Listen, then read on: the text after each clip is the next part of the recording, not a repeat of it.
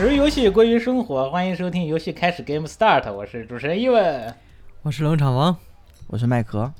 我是小 A。啊，这个小 A 先自我介绍了哈。我们这个就像之前在群里边预告的那样啊，这一期我们请来了一位这个重磅嘉宾，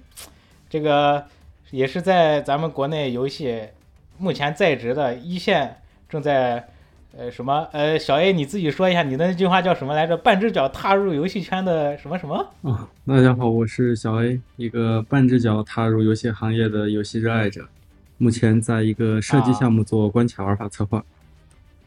嗯，对，关卡玩法策划，那具体负责的是就是哪一类的关卡呢？呃，就是 in game 里面游戏地图关卡的制作，然后以及玩法模式的制作，这部分是我现在正在工作的内容。呃，那你是呃负责策划呢，还是完全就是纯做游戏的这一个呃这这方面？嗯，你你跟玩家对接吗？还是说你只要埋头去研发这个这关卡好不好玩就行了？这个没太理解你的问题，就是我肯定又又要听玩家的意见，我也要负责整个玩法模式以及地图的制作和落地。因为因为因为我们一般理解理解的那个策划就是挨骂的那个，知道吧？就是他可能他跟游戏开发关系不大，但是经常在玩家对在那个 平台面前面向玩家露脸的那个岗位。啊，这个其实怎么说呢？就是策划有很多分工，很多工种。然后，因为策划就相当于我们把游戏研发如果比作一个人的话，可能策划是这个人的灵魂，然后美术是这个人的皮肤，程序同学是这个人的骨架。那挨骂的一般都是思想出了问题嘛，所以都会让策划来背这个挨骂的。不是脸皮吗？对啊，啊，那小哎，这个我这想插一句啊，因为这个小 A 同学因为有一些呃工作上的原因啊，就是现实中的一些考量，不方便去透露他具体是什么游戏这个，但是呃可以保证是咱们国内正儿八经一线游戏的这个关卡设计师啊。那小 A 同学，我们这一期节目呢，除了我们自己有一些问题，哎，不应该叫小 A 同学，这应该叫小 A 老师啊。别别别别叫别 A 别哥，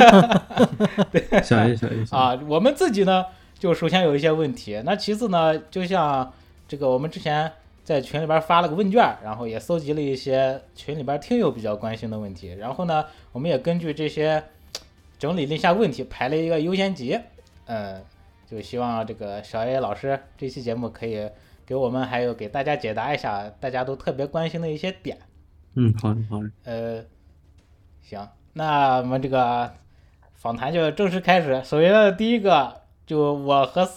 其他两位老师以及群里边的大伙儿都最关心的一个问题，就是你们这个岗位存不存在三十五岁被优化的这种说法？这个东西其实非常的呃难讲，因为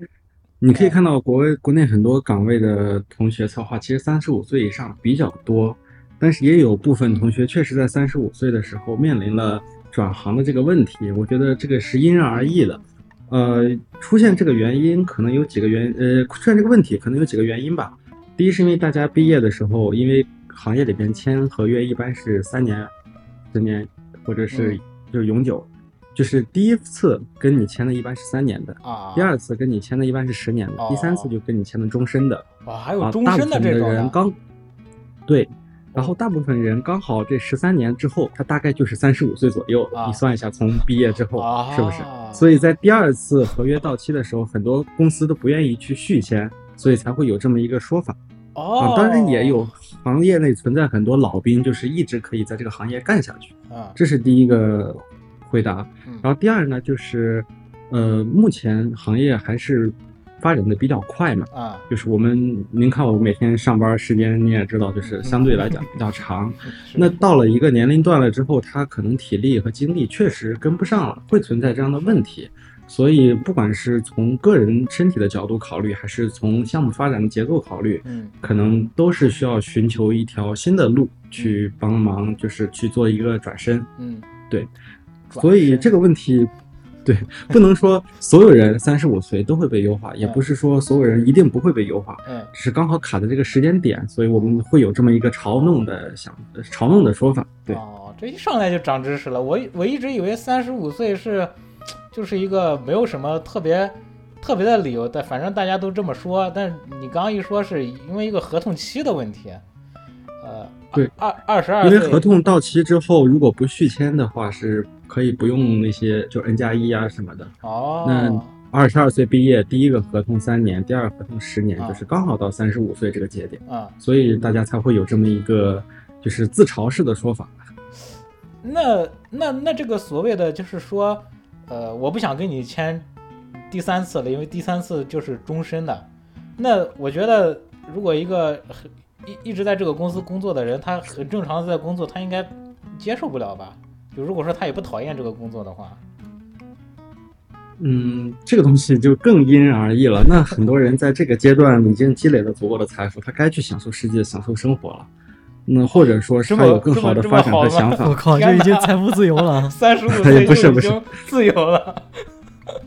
或者就是他工作到了一定年限，其实他有一些自己的看法，就是可能不是每个人都希望在一个地方打工打一辈子的，就是哦，也不存在接受不接受的这种说法吧，我觉得。嗯，可以可以。那我看，呃，最近国外，呃，这个游戏圈子，我感觉裁员还是蛮严重的。你看，不是什么暴雪呀、那个索尼啊，他们都在裁员，而且我观察到他们的裁员的那个有有好多都是一看就是老头儿，就不是说什么三十五岁。就你如果像小艾老师刚说的，那如果说我三十五岁，我成功跟公司签订了这个终身合同，那那这个真真的是有保证的吗？就是说，因为因为从这一刻开始一直到退休，那就是一段很长的时间了嘛，就真的能保证，就是说中间不出任何意外，我不会被那个优化掉，这样子。那我理解海外的这个情况，它可能是就是整个行业进入到了一个阶段，嗯因为现在整个行业其实都处在一个寒冬，大家都比较难过嗯啊。那然后海外的话，在因为为什么之前可能海外游戏研发可以看到海外的游戏研发人员平均年龄相对比较大一些，其实相比较国内，嗯。因为他们很多是依靠在行业里边的一些经验和一些积累。嗯。但是后来发现，这样的经验和积累可能不是说能够持续带来一定的收益，反而需要我们大胆大胆多做创新和尝试，嗯，以及重复的一些东西，所以才形成了这样一个问题。哦。当然，这个行业就是持续会存在这样的问题，需要优化和迭代吧。我觉得只能说 拥版拥拥拥抱变化，穿越寒冬吧。我觉得 这怎么感觉好像我我在公司开会似的。这 我们公司有一句，以前有一句 slogan 叫“拥抱变化我不动了。啊，我突然想到那个，呃，之前不是过年期期间特别火的一部电影叫《年会不能停》嘛，”。嗯，然后当时那个大鹏就是领导派他去把下面的员工给优化掉，然后他第一次上班，他不懂优化是什么意思，他以为优化就是涨工资，哦 对然后我就谈了半天之后说，我们公司决定给您涨薪百分之不十，是，就那个人直接就是傻了。有的叫优化，B 站叫毕业嘛。恭喜你从 B 站毕业了。当时我记得电影里面大鹏反应完了以后就说：“啊，优化不是好词儿吗对啊，优化不是一个好词儿吗？他这个台词写的挺好的。是我还有个问题想问一下小叶老师啊，就还有就是呃，冷场王和麦格，你们都看那个呃那叫什么 TJ 颁奖颁奖那个典礼了嘛，对吧？他不是嗯有一个那个博德之门，他不是呃远程参与的嘛？因为我看他有那个办公室他们自己的那个直播摄像头，然后当时说是嗯获得了那个呃《博德之门三》获得年年度最佳游戏以后，他们那个工作室里边的那个摄像头拍他们在直播欢呼嘛，就那一刻获奖那一刻在直播欢呼，嗯然后他们最后边有一个老头儿，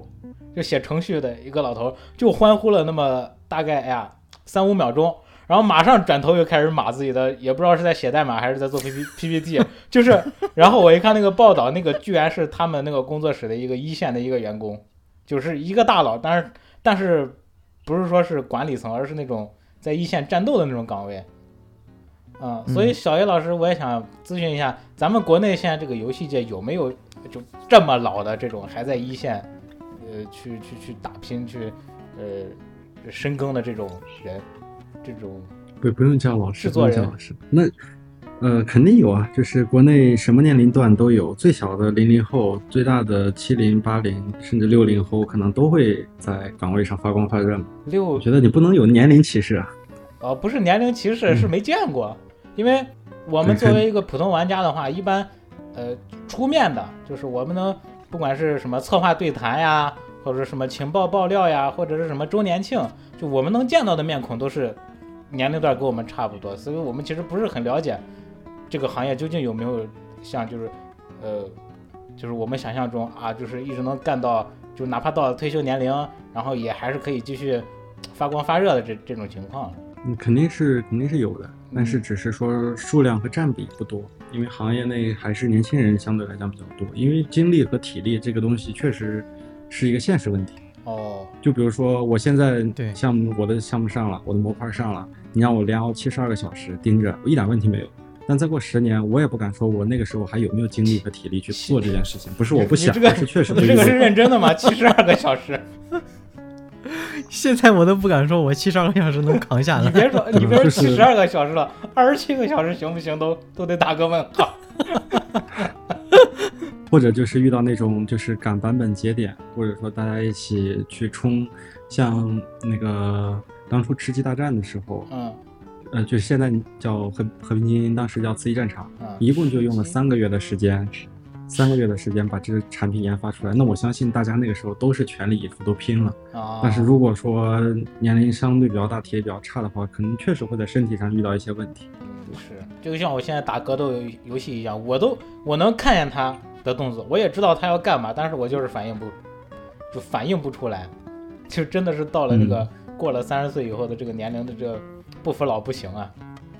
对但是我相信，就是年纪稍微长一些的同事和同学，他们也会有很多自己的财富吧，因为他们见到的事情比较多，遇到的呃嗯遇到的问题比较多，他们也有很多就是我们可能觉得难以解决，但是他们之前的工作生涯中遇到过，一眼就能看出来的问题。啊，我觉得这个对于整个行业或者说对于我们的工作来讲，还是有很大的帮助的。嗯这不就是年会不能停那主角嘛？人家都看不出来，然后他那螺丝钉，他自己拿牙咬了一下，就知道那个什么螺距什么是多少，就是一下就解决了别人不能解决的问题。对他一看就是看得出来，那不是他们产业厂对对的螺丝吗？要换，就他们那帮徒弟没有一个就是发现的，拿那个一一机器测都测不出来。对，我们也经常就是我现在工作中遇到一些问题，可能我自己去想，我自己去解决，哪怕嗯自己去调研，很很复杂啊或者我觉得这个无解啊、这个问题，但是我去啊。请教一下前辈，就他们很快能给出一个让我也非常信服的解法，我觉得哦。非常好。对，哎，说到解决问题啊，我有一个，嗯，呃，听我也是听有台说的嘛，就是这个有做游戏的，有的是公司有那种玄学，就是什么就跑跑程序的那一天，或者是要测试的什么时候，就之前要烧高香，就是要拜一下你这个程序，这才不会出问题。要是不拜的话，就很大概率会是产生 bug 跑不了这种情况。有有这回事吗？怎么说呢？呃，科技的尽头是玄学嘛。最著名的就是珠海某家公司，不是上上线之前，老板都会带着兄弟们上金台山去金台寺去拜一下嘛。啊，确实会有这样的说法，但是总是 bug 总是能查到的，不是说靠玄学去解决的，但是只是大家图个心理安慰嘛。啊，是是是，可以的。那行，那我们就进入这个这个优化的问题，再聊差不多了。那下一个问题呢？嗯，我觉得问的比较好。在策划一个游戏之前，要做哪些准备？对哪些方面的内容零行调查研究，以确定可以做出一款能被玩家接受和喜爱的游戏？有请小伟老师解答。我我觉得这个问题，说实话非常难嗯啊。如果说这个问题有解法的话，就不会有失败的游戏了，啊，对吧？对这个问题没有解法，只能说我们在这之前会做大量的调研，以及去立项之前去做一些技术 demo。嗯那这个可能牵扯到研发的一个顺序了，嗯就是在立项之前我们做的内容。嗯然后很多就是怎么去产生一个项目，这个东西也是根据不同的情况、不同的项目以及不同的意义，有不同的、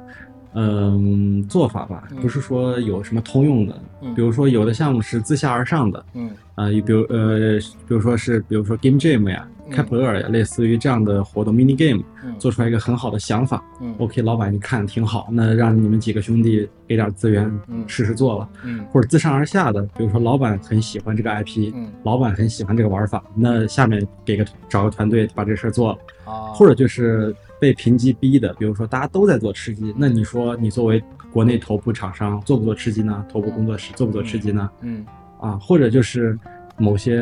比如说政府方面的项目，可能是政府需要这样一个项目来去做一个什么什么技术说明，嗯或者说需要这样一个产品，嗯那就是第三方接过来我们去做的。嗯对，就是或者说就是很多很多种情况，没有说就是一定怎么怎么样，或者说是有一个通用的解法。嗯，对。那像我们玩家的话，我们最常接触到的就是所谓的调查问卷嘛。嗯呃，我觉得这应该就是一款游戏在出来之前，它应该会去，呃，呃测试的话，这是我们能接触到的，它搜集信息的这个手段。那除了调查问卷，有没有一些别的我们不知道的这种，也可以调研出来玩家究竟对哪些内容感兴趣啊，或者什么样的这种这种方法呢？其实就是观察市场的动向和风向。啊，然后调查问卷儿更多的情况不是不是说我们想从玩家那得到什么，而是哦我们去印证我们的猜想是否正确。因为如果你纯靠调查问卷儿，嗯让玩家来告诉我们我们要做什么，嗯呃很多情况下是得不到一个好的答案的。因为很多时候玩家表达的嗯并不是他们真正想要，或者他们说不清自己的需求，啊而是我提前已经有一个设想，啊我想从玩家这儿来印证我这个想法对不对。啊这样的思路的话，你得到的答案是相对比较可靠以及准确的。啊哎，那我差一个差一个啊问题，就是呃，那这样的话，我们会不会存在就是每一部游戏都会去进行，比如说灰度测试，或者是 A/B 测试这样的，对啊，就是完全给两个不同的功能，然后让不同的玩家去体验这个有啊有啊，大量的测试，白盒服、那呃体验服，然后各种各样的测试，肯定会有的。哦，但是不是说测试的数据好看，或者说是怎么怎么样，一定能成功？那如果说我们只靠调研报告，只靠测试，嗯一个游戏就能成功的话，那嗯国内几个头部大厂，他们就不会有失败的产品，他们每一个产品一定都是成功的。哦，但是事实并不是这样，嗯所以有的时候这个东西，这个地方就牵扯到玄学了，嗯就真纯玄学。呃，确实，我反正我听传闻说什么，呃，呃传闻啊，就是说那个那个马马化腾在年会上什么说腾讯今年拉两坨大的，什么一个是圆梦之星，还有一个啥我忘了，就是说好像就是说腾讯的目前的造血能力不行吧，还是说什么？就是他已经很久没有推出一款原创的这个东西了。这个我不太清楚，他我这个不好评价。对，圆梦之星是一个不错的产品。对，啊，他不是在抄之前不是想想想复刻复刻一个原神嘛，不是出了个诺亚之心嘛，那很快就凉凉了。这种东西怎么说呢？就是市场的选择吧。嗯，因为我们如果是比如说举个例子，嗯因为过去的事情比较好下定论，比如说斗战神，嗯斗战神前期是非常非常成功的一个产品，而且它是国内的一个标杆，嗯可以说那个年代的国产三 A 吧。啊，但是后面它的成绩并不好，甚至走向了就是不太好的一个结局，就是结局。嗯那为什么呢？如果说我们去看行业报告或者看各种复盘，嗯可能会看到很多，比如说商业化呀，嗯或者说产能跟不上啊，或者说游戏节奏的问题啊，或者说战斗各种品质的问题啊。嗯但实际上，其实我们再回过头看，最简单的理由就是移动时代来了，嗯就这么简单。呃，全民打飞机，投入那么一点儿，嗯，一天流水几百万、几千万。天天酷斗战神投入那么大，嗯但收成本呃收收回来的其实没有那么多。嗯就是移动时代来了，没有人能挡住这辆车，就是这就是最最简单的理由。对，所以很多时候我们去回过头去再去复盘的话，才能看到真正的原因，而是我们现在评判当前的产品其实并不那么客观公正。啊是，哎，你这样一说，我还想起来我们当时，因为那会儿刚好是斗战神那那那个时间段，我大学快毕业，就是大四，学校组织那个去嗯北上广参观那些呃游戏公司，然后我们被分到的就是呃深深圳，然后就在腾讯那个会议室里面，那个前辈吧，就给我们去解答一些问题啊，然后去，呃，我们把简历可以直接交他手里边，给他看一看，看有没有机会。那会儿他就有一个同学提问，就是说，斗战神那宿舍大家都在玩儿，然后就是，呃，都在组队，每天刷刷刷也挺开心的，但是不知道为什么后来就越来越觉得没意思。然后当时那个他是他不是游戏研发，他是那个一个主美吧，应该是斗战神的美术。然后他当时说，呃，没办法，斗战神这个产品不幸运。然后我当时还不是很理解，但起码现在听了小 A 老师说这个以后，就对这个他所谓的不幸运，就好像有了更深一层的了解。这个时代时代的洪流没把它给淹没了。对，对，就是页游时代、手游时代来了之后，确实挡不住，嗯没有办法。是，那会儿我记得有天天酷跑，然后有那个滑雪大冒险，然后什么呃那个那叫什么来着？那个音游节奏大师，然后呃还有比如说那个那会儿崩坏三应该也是刚出吧，好像也是撞上那个时间节点，呃就感觉。呃，斗战神那个游戏模式很像我当时给我感觉很像暗黑，就是它是一个呃俯视视角的一个，就是他，他应该是没有跳跃键嘛，就是这么刷刷刷，然后刷装备、刷副本，然后组队，然后做做任务什么的，特别像暗黑那个体验。但是呢，当时其实，嗯、对于对于我来说，在电脑上刷暗黑，其实感觉已经挺累的了。确实，大家身边也都开始慢慢逐渐向这个手游靠拢了。就是后来你别说是别说斗战神了，比斗战神更火的那个撸啊撸那会儿，大家其实都普遍就觉得有一些玩不动了，坐在电脑跟前太累了，不如玩一玩手机。嗯，对，那二位老师有没有什么想问的呢？因为我自己就是之前工作的时候，哦，经常会存在会跟呃这个策划呀，或者是跟这个呃开发这边 battle 的情况嘛。就是我我我想采访一下小艾老师，就是如果说这个跟嗯这个自己自己的自己的这个工作进度和如果和开发那边工作进度有冲突的话，是怎么会去解决这个问题？你的工作进度是指能说的详细点吗？呃，就是比如说，呃，实功能的实现嘛，啊，就是呃功能的实现，因为我们这边可能开发的话，就是它不一定手上只有你这一个项目，它可能同时有几个项目会进行，然后哦，有时候可能你这边比较着急，你就得要去你跟他去沟通，那这个我理解就是项目项目管理的问题了，要看排期，然后要有一个就是独立的团队去帮你们梳理各个功能的优先级，先做哪个后做哪个，以及哪些风险是可以接受的，哪些风险是不可以接受的，然后我们坐下来商量，先上谁的功能，后上谁的功能。对，因为开发资源就这么多，我们不可能一次把所有东西全部做完，这个其实挺常见的。我觉得麦克老师可能都不是，呃，资源不够，而是 没资源吧？可能不是一个人，不是一个人要干七个人的活吗？比如说，呃，产品上线了，会有会有会有五个 bug 嘛？那五个 bug 的话，那么呃，作为作为开发来说，如果他要解决 bug 的话，他肯定会优先解决这个比较容易解决的 bug。不不不，优先解决阻塞 bug，就是我这个 bug 不解决，压根儿就跑不通主流程，压根儿就玩不了，肯定是先解决这样的，然后再啊去、这这这这种 bug 肯定是得要，就是呃就是呃不睡觉也得要先解决，因为你这样会影响玩家嘛。对，我说的那种 bug 可能不是那种特别严重的 bug，全 bug，我们一般是，我们一般是按照优先级来的，就是我们会给所有的 bug 也好，需求也好，去制定优先级，嗯。然后先做优先级高的，再做优先级低的，跟难度其实关系不是特别大，嗯。除非是那种就是比如说，可能就 UI 改稍微往左移移三个像素点儿，或者说是再加一行字儿，就这种顺手就能修了的，可能就顺手修了。嗯。但是如果牵扯到工作量，比如说工作量需要半个人天、半个人天以上的，我们都会去制定优先级，然后再去处理。对嗯，就还是看优先级嘛。对对对，一定是有优先级去分类的，这个是需要项目管理去把控的。当然，项目管理也是一个比较难的话题。对，感觉每一个问题都好难。小 A，你刚说那个节目一开始说的，呃，分工就是什么什么是皮肤，什么是骨骨架来着？你把那个话再重复一下吗？就是如果把一个游戏比作一个人的话，可能策划是这个人的心灵、灵魂，嗯美术是这个人的皮肤外貌，嗯然后程序同学是这个人的骨骼、经脉络。对，嗯，那研发应该算是程序这一这一趴的吧？不，研发其实指我们所有人，包括测试，包括 PM，包括策划吗？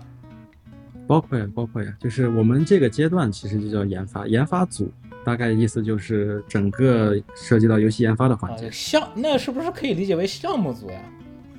对，可以理解为项目组，啊，因为呃，游戏一个游戏不是只要研发就可以，它后面还有更多的支持，比如说发行团队的支持。嗯嗯运营团队的支持，相相当于，但现在运营团队其实也属于研发的一部分。嗯可能像发行团队啊这种，就属于不在研发序列里边。啊，那因为一个游戏我做好之后嗯怎么卖，嗯卖给谁，上哪些平台，上哪些渠道，上哪些国家，那些国家走哪些地推，走哪些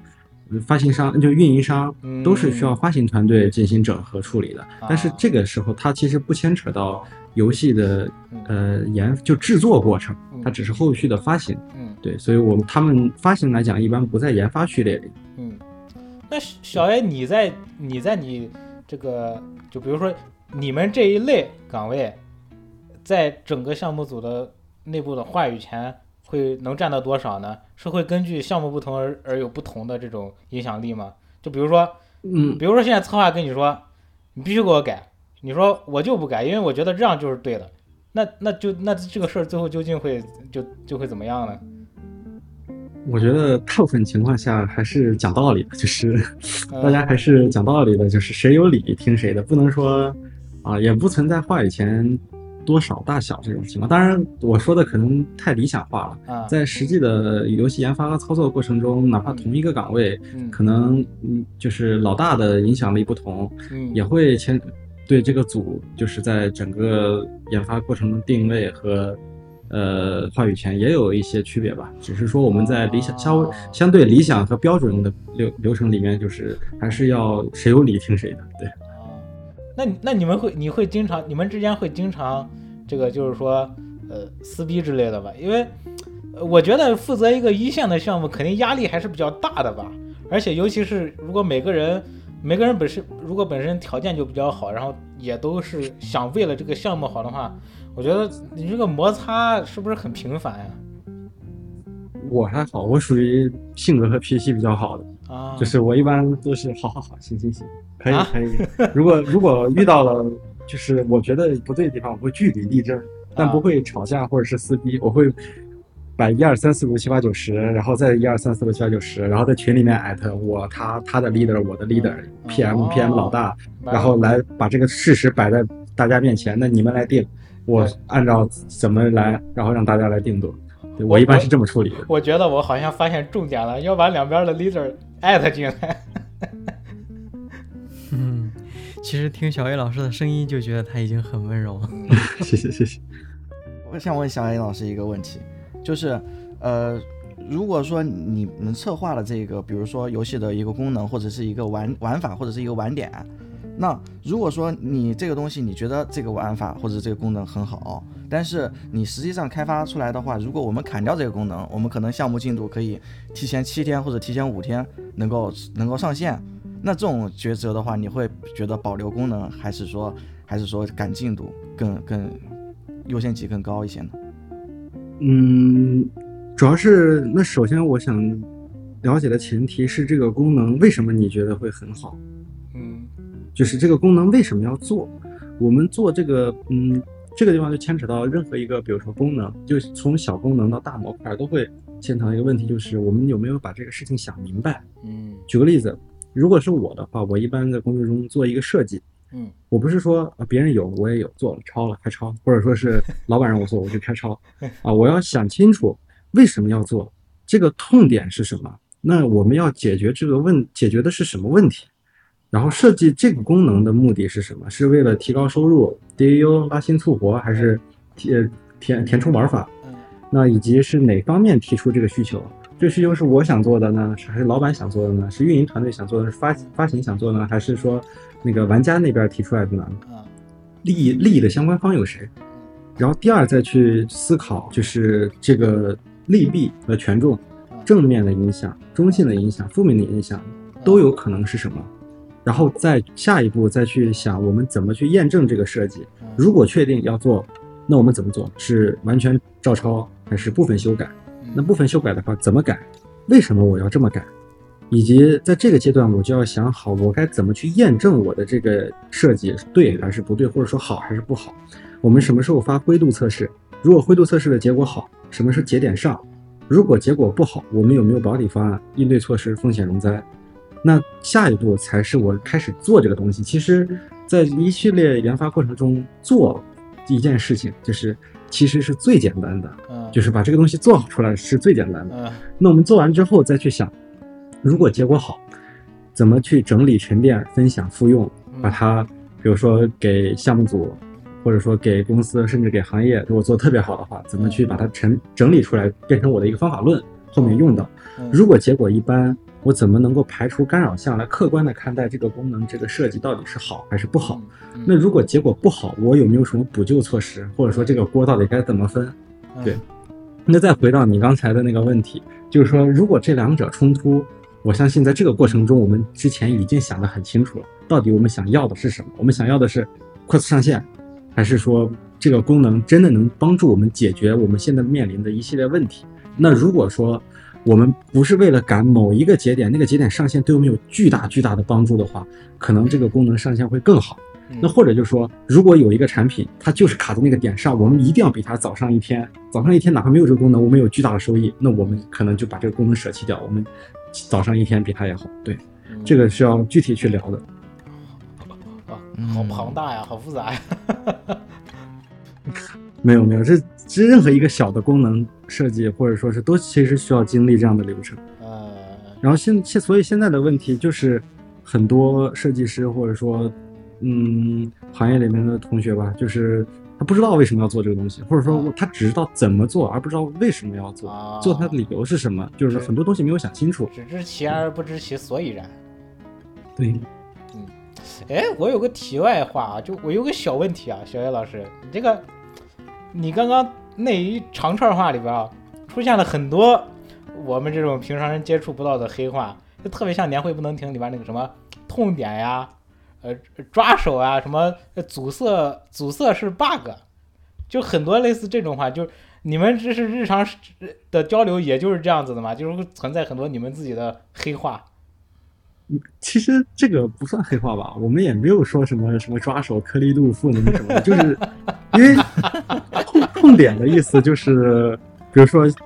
这怎怎么解释呢？就主要你就是你刚才说痛点，我那个我这那个就 PTSD 里面那个信号就开始嗡嗡嗡嗡嗡就开始响。就就比如说我们现在收入突然掉了百分之十，那这个掉的收入就是我们的痛点嘛，我们是要解决这样的问题嘛。啊，然后以及刚才的阻塞，阻塞的意思就是，就是比如说一个管道它被阻，它它它被塞住了，如果这个 bug 不修好，我们整个主流程都跑不通，那这种问题就属于阻塞性 bug 们。项目项目就瘫了就。对呀，对呀，啊啊是，那那这还是有很多这种好玩的话，哎，就是说，将来有哪一期可以专门来 做一期黑化专题，跟我们之前那个一样。游戏职场 黑化，这个算黑化吗？呃，不，你看，呃，如果是相关从业者肯定是能明白的，但是如果说呃并不是做这个行业的，或者是压根就不是互联网行业的，那可能就会听着会打折扣。就就比如我给你举个很简单的例子，就是我画画借借你点白颜料，你你觉得这个东西算黑话吗？白色的颜料，白颜料，白颜料不就是白色的颜料让我让我先猜一下啊，白颜料是不是那种，呃，类似于设计中所说的那种特别特别原始的颜料，然后你哎，你需要 配色才能把那你看个你你你想太多了。白颜料就是白色的颜料，但为什么？你看啊，就是就是我们觉得不是黑化，但是但其实它是一个黑化，因为因为当我们说到像像同学说借借你一点白颜料的时候，大家都会会心一笑，因为在画画一般这个画画的过程中，白颜料用的是最多的。你可以去观察一下那个画材店，画材店的那些彩色颜料，一般那个罐儿是比较小的。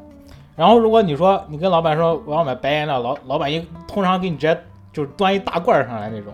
因为白颜料调任何一种颜色都要用到白颜料，但是你调其他的就是你彩色的话，其实用的是很少的。所以这个画画这个圈子其实有一个见见你点，白颜料其实就是那种会会心一笑的那种，就是黑话，就是有这种科普价值的点。所以小小叶老师就是他从业者嘛，所以什么阻塞对他来说肯定，尤其是他干的时间比较长，就稀疏平常的词语。但是对于我们来说，都是那种一听就哎好新鲜啊这种东西。对，信息信息差，这个我确实之前没有想到，这个我确实之前没有想到。嗯，是。下一个问题啊，我感觉我们群里边是不是有人想进入这个行业？他问了这么一个问题：一般的研发最高能到什么岗位？我觉得这可能说的就是这个呃职业前途或者什么晋升空间的这种问题，就是他的未来是怎么样子？小野老师能给解答一下吗？嗯，这个这个问题的话，其实取决于你想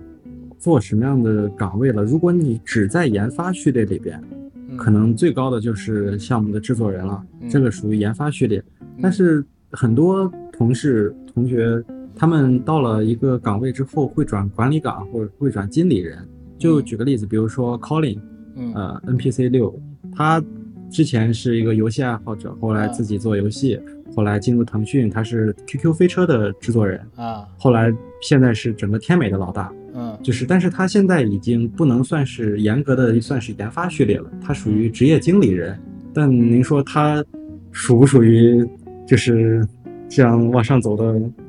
顶端呢？就是这个东西很难评。如果你只是想在研发序列里边，那就是制作人；但如果你可以继续往上走，可能去做经理人、做总经理，这样那继续往上的话，就有很高的发展空间。嗯嗯嗯，那那我这么说的话，那个经理人应该就是所有的序列到最后都会到这个点上，是吧？嗯，对，都可以去做大老板嘛。啊，他的最后哦，我懂了，我懂了，就是小岛秀夫嘛。小岛秀夫嗯可能还不算，严格来说算吧。小岛秀夫小岛秀夫，我觉得他现在还属于研发序列里边。对，因为因为我觉得他那那就是或者是大伟哥，因为大伟哥不是最早也是相当于他也是做研发嘛。我不太清楚大伟哥现在会不会接触产品一线啊？如果他还在一线，就是去盯着项目，甚至亲自去上手，或者说是做一些调整，那他应该还属于研发序列。但如果他就是只负责管理，或者说整体方向的调度以及人员的安排的话，那他就可以说作为一个经理人，可能就不再是研发序列了。对。咱咱也咱也没有咱也没有这个相关的信息啊，但是从这个公共媒体来看，可能已经是经理人了。你看他出面都是什么，呃，去接待什么上海的大领导呀，然后是就净搞一些这种，就是对对外什么，就是这种合纵联合的事情，好像就是偶尔就是说在这个前瞻节目上露个脸，然后来调侃一下这个游戏啊什么的，好像都没有说是传出来，还像以前那样，就是三个领导人跟所有的研发同学也坐在同一个办公室，然后也没有独立隔间，然后去去去指导别人开发游戏这样子的。好像他们三个三巨头好像现在都已经远离这个序列了。一线了，对，应该是的，嗯哪有那么多精力嘛？其实我觉得更好的、更好的例子是新东方的老师们，比如说俞敏洪、俞敏洪、徐小平他们，他们最早就中国合伙人，你们应该都看过，就是最早他们就是老师，都是讲课，但是对，都是就是一线老师嘛，站在讲台上的。但是后来当公司做大了之后，他们可能就不会亲自去讲课了。嗯那你说他们属于不属于老师序列里边往上继续走的呢？其实一个原理。对，嗯是，呃，他算是就是他已经升华了，就是皮卡丘进化雷丘，对对对。嗯当然，大家都为了这个行业，不管是教师行业还是游戏行业，都做出了巨大的贡献。不能去说他们在不在一线这种事情。反正大家这个行业如果没有他们的话，可能会倒退很多很多年。那你可能就是看自己能量吧。我觉得自己能量够大的话，那肯定到最后就会走到那个顶端，然后那个顶端跟金字塔塔尖嘛，可能也就那一一一两个人了，就看你自己的本事了，看你自己造化。但是但是一般说是，呃，你要是从研发开始做，那肯定还是你对研发本身有一定的兴趣嘛。就像我们的小 A 老师一样，他是喜欢做这个，他才来做这个的。对，我觉得就是做一个工作，还是要真的热爱和喜欢，嗯不然上班跟坐牢一样，那太痛苦。我做游戏也是因为真的喜欢这个东西，真的热爱这个东西。啊，因为嗯，我最大的成就感就是我的想法和设计能够落地变成现实，被其他人看到、认可、讨论。那嗯我从小就打游戏，那这两个结合起来，就是游戏策划嗯是我最的，就是最适合我的岗位吧。目前，嗯嗯我我现在有一个习惯，就是走到任何地方嗯都会去看一下他们的网吧。第一是去看看他们当地，比如说不管是韩国、日本，然后泰国还是哪里，都会去看看他们的网吧在玩什么游戏啊，就了解一下当地的情况。嗯啊，第二就是如果我真的在网吧里看到了有人在玩我的游戏，啊，那我那个时候的成就感会特别特别的大。哎，这这是我懂我懂，有有过类似的经历，我我懂你。从而而且其实我就是跟小艾老师接触以后，也一直在呃体验他的作品嘛，是能看出来有倾注了爱在里边的。谢谢谢谢。嗯，真的就是嗯感受还是还是很深的。这个有机会我们可以再聊这个东西。那这嗯这一期的话就可以就先暂时按下不表，把好嗯把好的留在后边。可 以可以。呃，好，那下一个问题我觉得有点大，然后可能没有那么具体，但是也可以大家来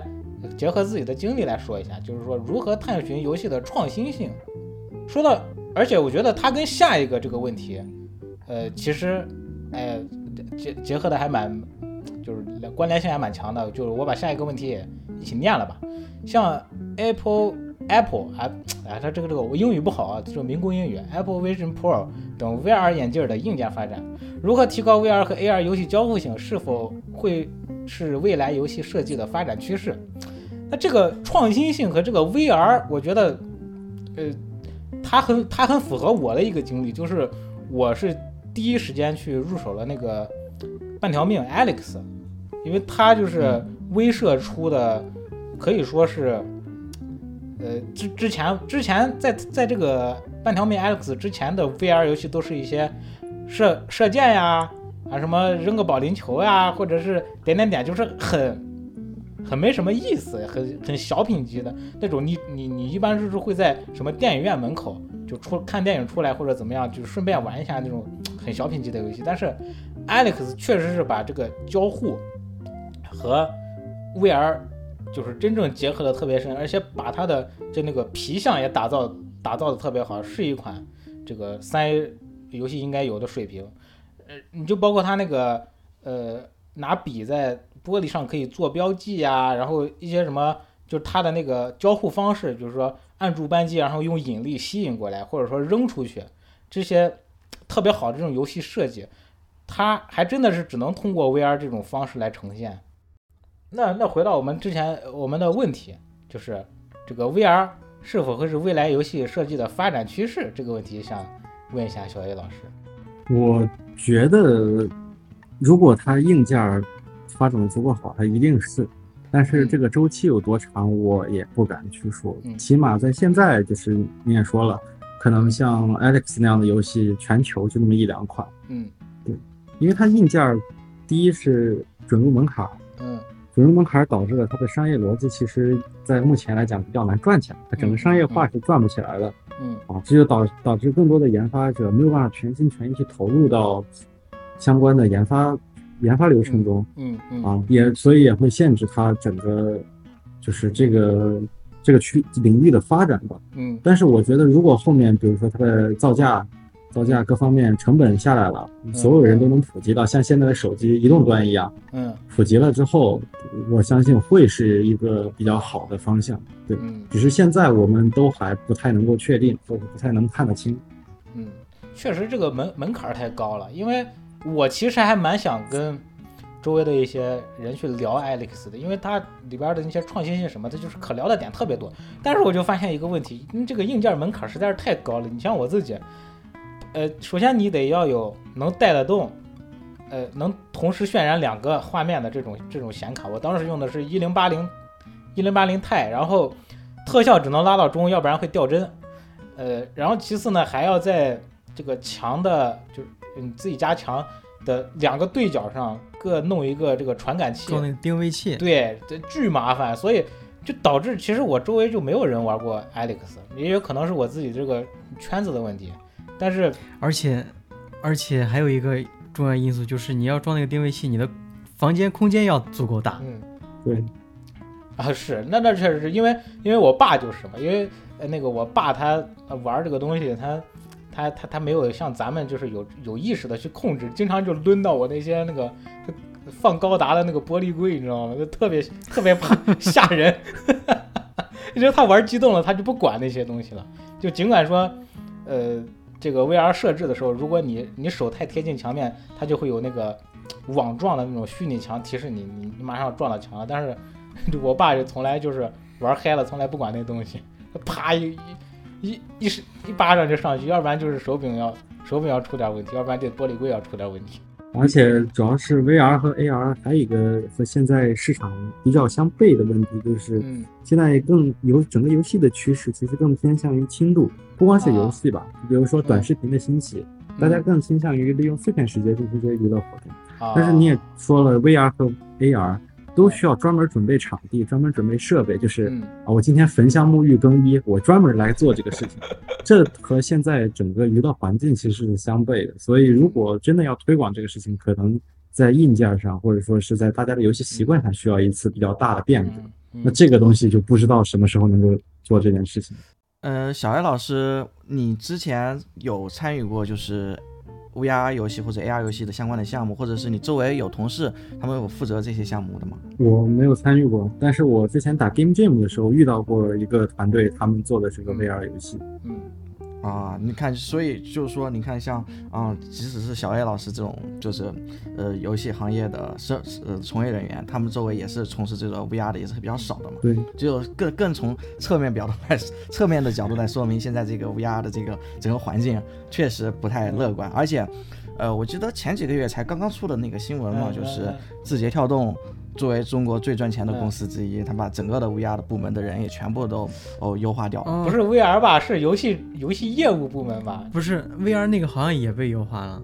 叫 PICO 还是啥来着？对对对对对，字节砍的不光是 VR 吧，我记得把把那金河制作组都砍完了嘛，及时脱钩了。嗯，没有没有，他们是寻让寻求下一家，不是说直接原地解散。对，啊，就是如果能找到下家的，是可以。我的意思是，他们虽然不是把游戏的大部分部门都砍完了，但是他们也是先从 VR 下手的嘛。啊，因为投入投入太大了，投入 ROI 会有问题。嗯，那如果说除了这个 VR 呀、AR 这这种叫借助硬件来来进行这个创新，有没有说是，呃，咱们这就回到这个第一个问题，如何探寻游戏的创新性？那平时小艾老师你们在做这个做游戏的时候，肯定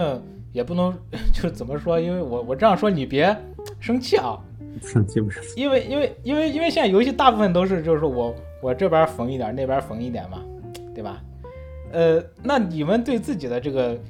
就创新性的要求，这个这个你们会会有一个呃预期或者什么样的吗？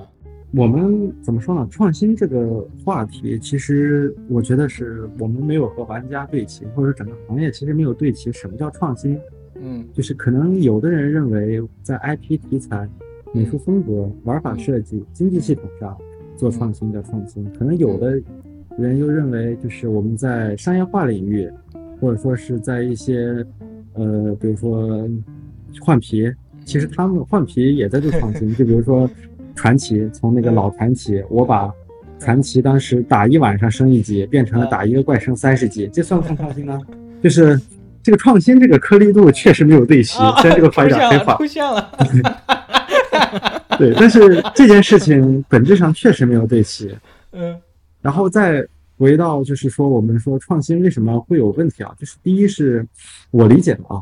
第一就是环境的问题，嗯就是在商业化上，如果我们要硬要做创新，可能会遇到一些阻碍。嗯对，因为比如说举个例子，我们现在国内的环境基本上以 free to play，然后游戏内购或者说是就是免费游戏，然后嗯内容付费为主。你如果强行我们变成那个就是买断制，这在商业化上算创新吧，嗯但是就会带来很多很多商业化上的问题，对吧？啊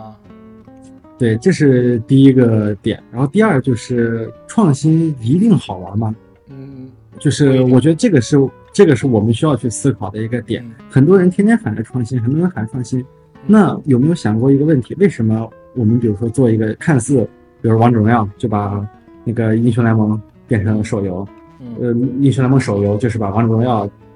变得更竞技，然后再把英雄联盟手游 IP 拿过来，看似没有创新，但实际上是市场选择了，市场认可了它。那难道它不好玩吗？我觉得它是个很棒的产品。嗯那如果我要强行做创新，比如说再举个例子，当年有一款 MOBA 叫虚呃虚荣，虚荣，我就知道你要说啊这个。对这款游戏从各个方面，我们都觉得它很创新，甚至没有人拿它和王者英英雄联盟做对比，对吧？嗯嗯，但是但是它的结果呢，就是。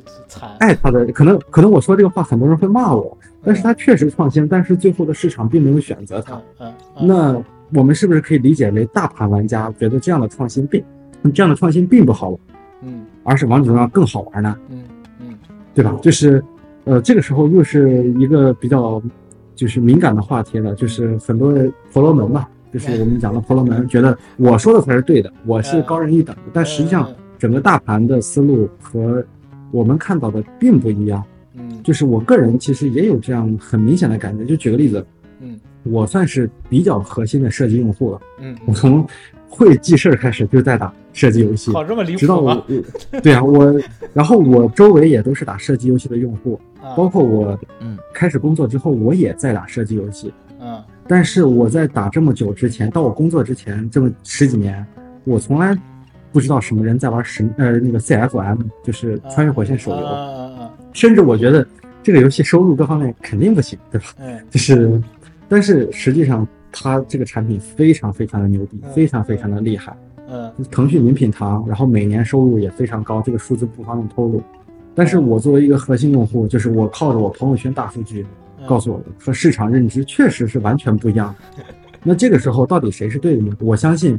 整个市场、整个玩家大盘告诉我是对的，我是错的，嗯对吧？再举个例子，就是我作为关卡策划，可能我在之前很大一个阶段，我觉得我的关卡要特别牛逼、特别精妙，嗯嗯。特别特别复杂，让你有战术深度，要要有战术策略。嗯嗯，但是呢，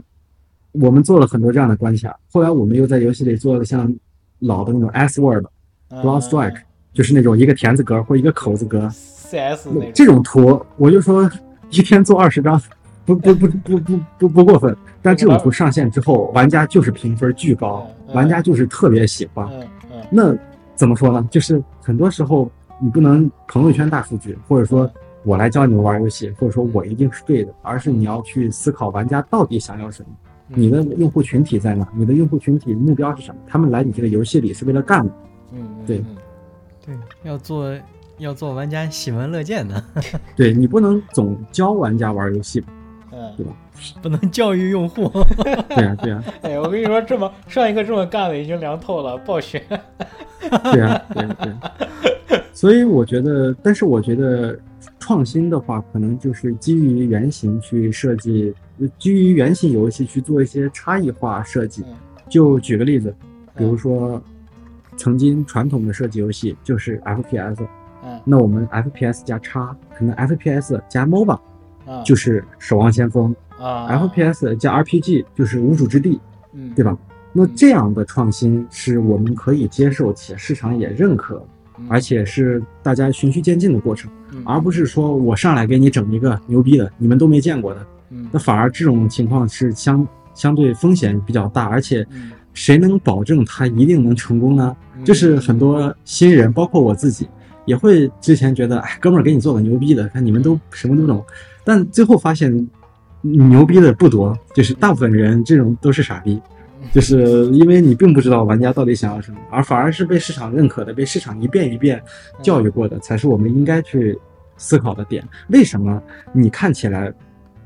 这个产品问题这么多，它这么垃圾，但是它的数据这么好，这么多人愿意玩它，它一定是有它的道理所在。对。嗯，哎呀，你一说这，我就想到我特别爱的一个游戏《死亡搁浅》，就感觉就是嗯，我我感觉小岛秀夫就是首先他的他这个这一座确实就是步子迈的比较大，然后搞得大家最后就成了就这个游戏具体里边有啥大家都不关心，大家关关心去玩梗送快递，就只剩这个东西了，真正玩过的人也不多。嗯，我感觉这个东西，因为小岛秀夫相当于也是做了一个巨大的创新嘛，我感觉这个东西应该是有一个过程，因为它相当于也是教育用户的这么一个过程。你看，即便是神如苹果那味儿了，神如那个宫宫崎英高，你看宫崎英高最开始的那两部作品，其实、啊。呃一个是恶魔之魂，一个是黑魂一嘛。其实它的最开始的销量也嗯不太行，都只是在最核心的小范围的很小范围内的口碑度非常高，但是它整个的大众市场就不行。但是你看，随着他后面一步一步，呃呃，黑暗黑魂二三，然后什么雪原之狼出来了之后，等他慢慢慢慢优化了之后，优化成一个老头环，然后就全球卖爆了，卖了两千多万份嘛，嗯现在。嗯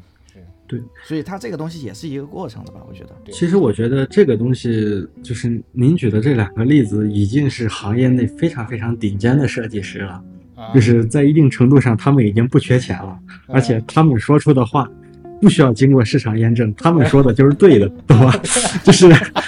如果所以他们有他们有足够的试错成本和资源去做他们的想法，啊就是即便这个产品最后商业化上没有成功，他们也从艺术性上获得了巨大的进步，对整个行业有推动和发展。嗯那这个东西就属于相对比较极端的例子，并不具有普适性。对是那就就就是很极端嘛，所以成功的也很少嘛。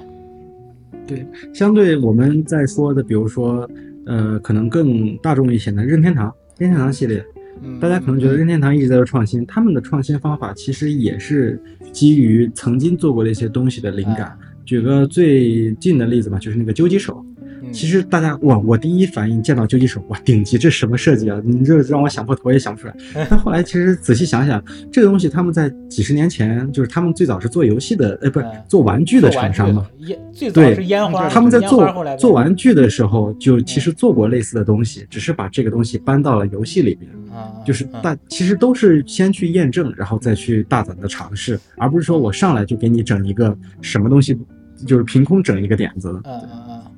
哎，你都说到王类了，我我很想问一句，就你的观察，王类这个程序的难度大概在什么级别？我操，我不好说，我觉得很顶级，因为 就是它这么大的量，居然没有没有那种恶性崩溃，我觉得很牛逼。哦，我对程序不是特别了解，就是我不是做程序的，但是我觉得它这么大的这个量，但是没有那种恶性阻塞 bug 或者说是频繁的崩溃，就觉得这已经很厉害了。这就已经是神级优化了，是吧？嗯，我觉得是，但是我不好说，因为我不知道他们的整个架构和实现方式。嗯嗯嗯，啊，那这这确实是，那也验证了一下，确实也跟大家说的一样，就是觉得这玩意儿就是还挺挺离谱的，它能把这个程序写的这么顺畅，还能实现这么多功能。但是我也对我也听到过一种说法，就是说塞尔达这个就是一种，它是个纯脚本堆叠，它把每一种组合的可能性都写成了脚本，而不是大力出奇迹是吗？呃对，就而不是大家所谓的说什么就是啊这个那叫什么来着？说呃化学引擎，就是他们说那化学引擎什么什么火火遇到草什么点着，然后再风一吹刮很远是是计算出来的。所以人家是传奇啊。嗯，OK，然后想到一个热点，好吧，也跟下一个问题有关。最近这个黑神话悟空过版号了，嗯，获得 获得了版号，也就是说，对，黑神话悟空拿到版号了就就就这个月嘛。前两天刚拿。这个新闻有点爆炸，我都不知道。我我我原本以为他会是那种什么啊，就是直接也不过过版号，就在 Steam 卖嘛。所以这个其实其实这个黑神话悟空从曝光以来就一直国内玩家关注度就很高，因为它有点那味儿了，就是什么年轻人的第一款国产三 A 大作嘛，就有有有点这种感觉。那嗯其实那大家也都知道，呃，咱们尤其是经历过之前那个封杀游游游戏机的那个游戏机禁令那种那那个阶段，其实国产的单机其实一一直都不是很乐观。我觉得能叫得上号的也就《仙剑》系列吧，或者或者说是一些独立游戏，什么你说那个《一案追声》呀什么，那种很小的那种独立游戏，或者什么那个烟火，你说那恐怖游戏，中式恐怖。但是如果说是真的是很大体量，就要去就把强度拉满，跟去对标国外的三 A 大作，好像一直都起色都不是很好。但是呢，这次这个呃黑神话悟空，就他放出来的这个，嗯，我们大家就是肉眼观察到，还有他不是之前搞了一次那个线下测试嘛，就邀请了很多那种嗯，试玩，呃试玩，然后呃大家的普普遍反应还真的挺好的，就是说如果你去对标呃国外的三 A 大作，它不是 T 零，起码也有 T 一的这种质量。那但是这样的话又会就会有一个担忧吧，我们都是希望国产游戏单机这这这条路可以就是就蓬勃发展，能起来，就是大家就可以玩到更多就。不是说这种手游了，就是更有就制作成本更高，然后艺文化文化和艺术性更强的这种作品，呃，但是还是我现在还是很担心这个黑神话悟空，就小野老师对这个游戏行业的观察，它的前景到底如何？就是它到底能不能呃回本啊？就是支撑，就是或者说能支撑它去继续研发它下一款作品这样子。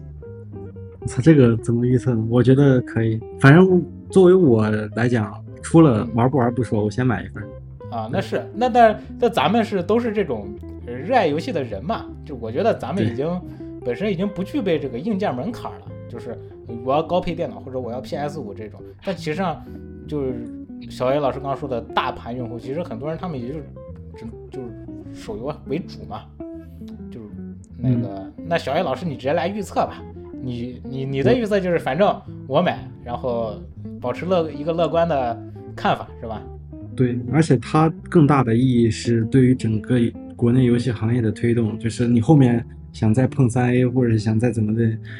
黑神话在那站着，你先想一下有没有有没有能碰它的。先对标它是吧？对，是的，我觉得这个也是原神之前的意义，就是很多人当时原神不是刚上，大家说什么中国游戏最黑暗的一天，但实际上人家原神的品质在那放着，你后面上了的游戏，你想碰这种高质量，你先把原神对标一下，看一下到底行不行。就后边想做二游的，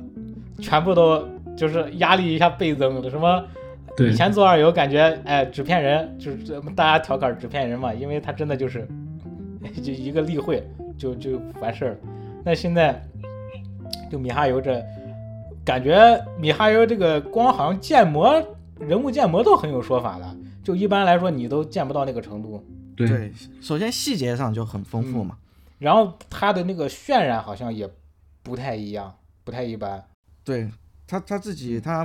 比如说我们大部分开发游戏就直接拿着这个 Unity 现成的东西用嘛，像他们现在是从改 Unity 开始嗯做起。哦，他们是他们用的是那个魔改的 Unity，就是自研版对对对半自研版本。对，对嗯对是，而而且而且，其实原神是现在已经四年了嘛，呃，嗯，在这四年间也出了很多二游，但是好像确实也没有说硬质量，就是哪个能说把原神的硬质量给干死的？嗯，崩铁吧，嗯，你你发现自家人打自家人，我打我自己。哎，你别说崩铁，可能还真的比，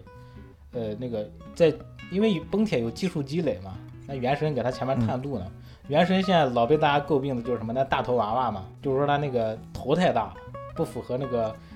就是你反过来看崩铁，你会觉得崩铁的人很很正常，在崩铁没有出来之前，你觉得原神的人很正常。但是其他公司的话，确实就是，呃，目前至少从我们看得到的，我们不说质量，我们不说游戏质量这个东西不好说，但是我们就说从流水上的话，确实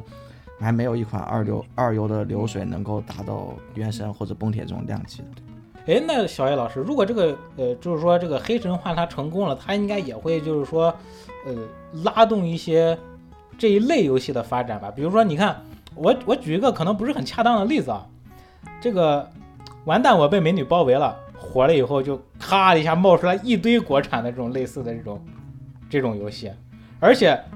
而且咱咱不是说啥，我我那个我媳妇儿刷抖音的时候，因为现在抖音就已经有这种。就是直播玩这个就对话选项真人真人拍摄的这种游戏了，有很多质量其实就是他那个演员的那个水平已经不亚于某些就是真正的那个一线明星了，就演的真的还特别的好，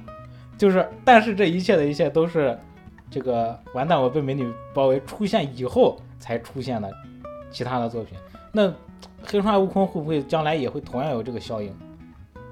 我如果他获得巨大成功，他一定会有就是大家对这个东西有信心了，而且知道我们也能做这样的东西了，一定会有人愿意去做。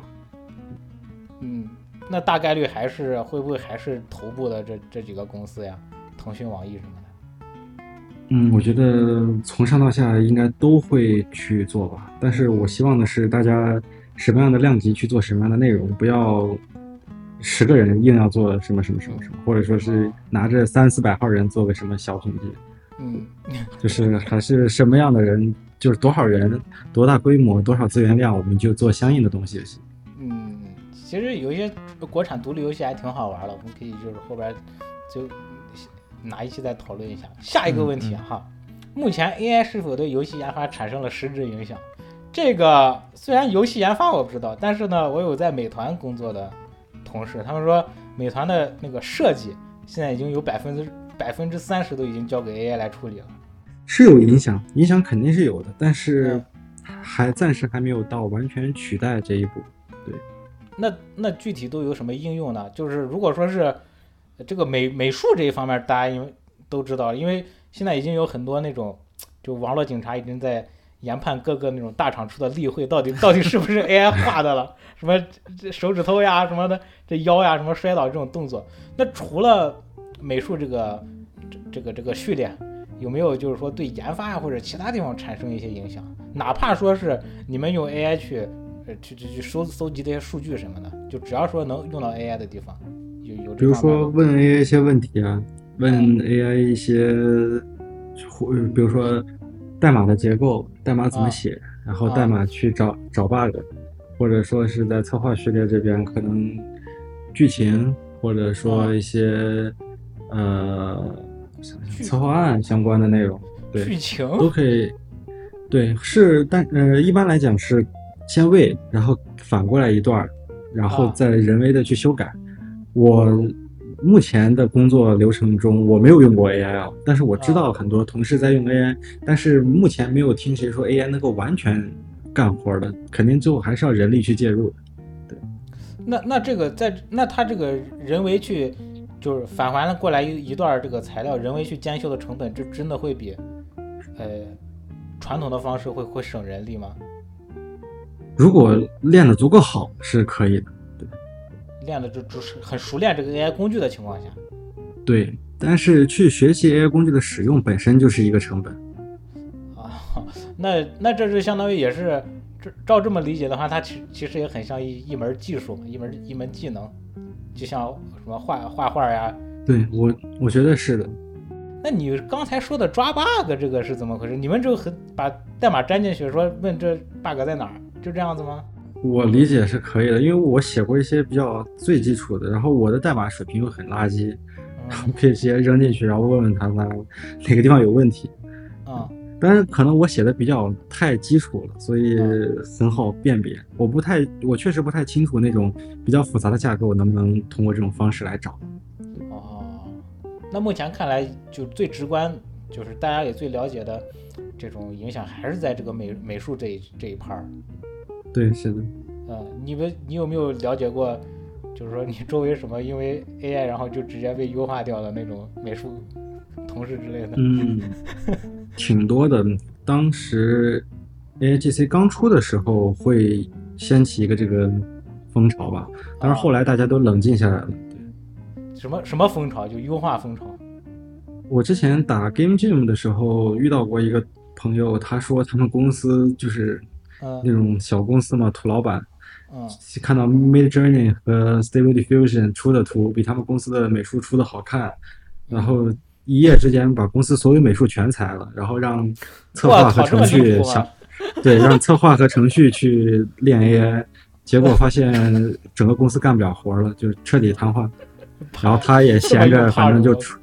对，他就闲着出来打 Game Jam。裁员裁到大动脉。当然，这只是少数的公司，就是因为就是中国的游戏公司太多了，嗯就是很多老板自己可能不玩游戏，只是当时嗯想蹭一波热度，掏一笔钱来整一个，他们也不懂什么的，只是啊，但是现在整个环境都冷静下来了，还是知道到底该怎么用。都都是都是老板老板们一时兴起的玩物罢了。前几天看到一个一句话，就跟我对象聊天，看到一句话就说，本来发明 AI 的初衷是为了解放生产力，结果到现在 AI 开始，呃，又唱歌又画画，啊，人们还在重复，还在做这种重复性工作。哎，什么意思？等一下，什么意思？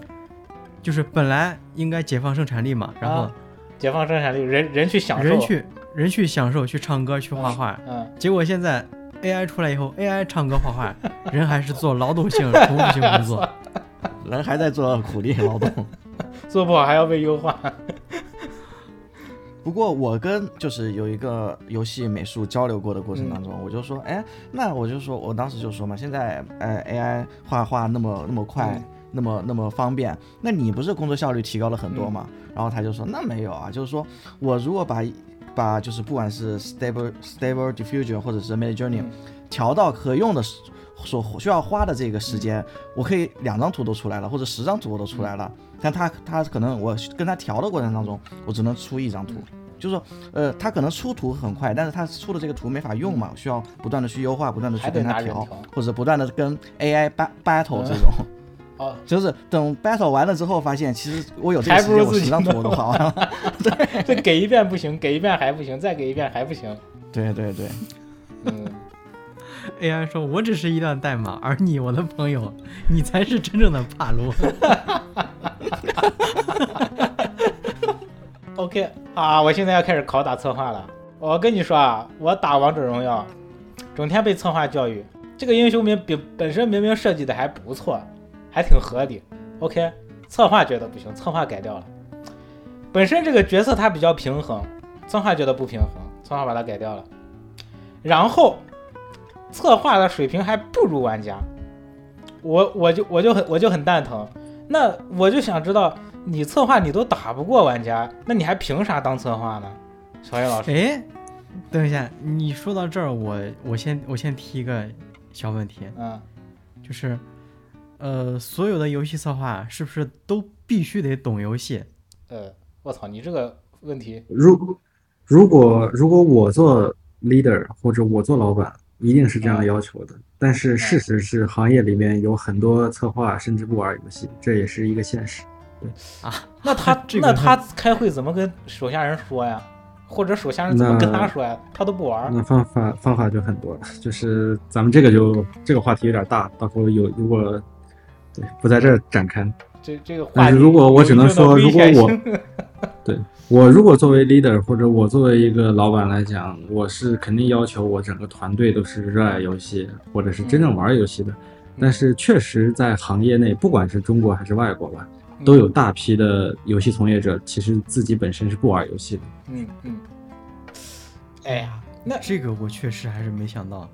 你没想到，但是我我以为是大部分都玩过，玩过，然后去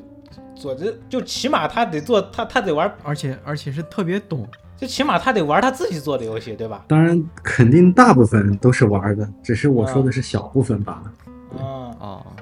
那那但是但是，那你这么一说，那意思我骂的没错了，那他就是不玩了，他这个平衡什么的改的就是一坨屎。哎，我我提一个那个啥，就是，呃，他有没有可能其实这个策划也是懂游戏的，完全是懂游，因为他不懂游戏，他也没法当这个王者荣耀的策划嘛。他只是说他通过改，他也知道这个这个英雄嗯的数值是好的，就是这个英雄是合适的。那我之所以改，我可能是不是因为为了商业性的考量，它是一种运营的手段，啊运营的策略，就是而不是不停的在这儿产品的对。迭代版本，然后感觉好像很新鲜的那种感觉，对对，就是可能是不是就是要恶心你为了改而改是吧？对，然后哦，就就是相当于我们这个版本有有迭代啊，我们我们一直在干活啊，或者或者是想让你去，就是因为你这个局英雄如果用的太顺手了，是不是就想让你去试用一下其他的英雄？因为可能这个英雄大大家都顺手，那所有人都在玩这个英雄，那其他英雄就没人玩了。嗯我靠，有这没有这种可能？这不就是运营的点子策划背锅？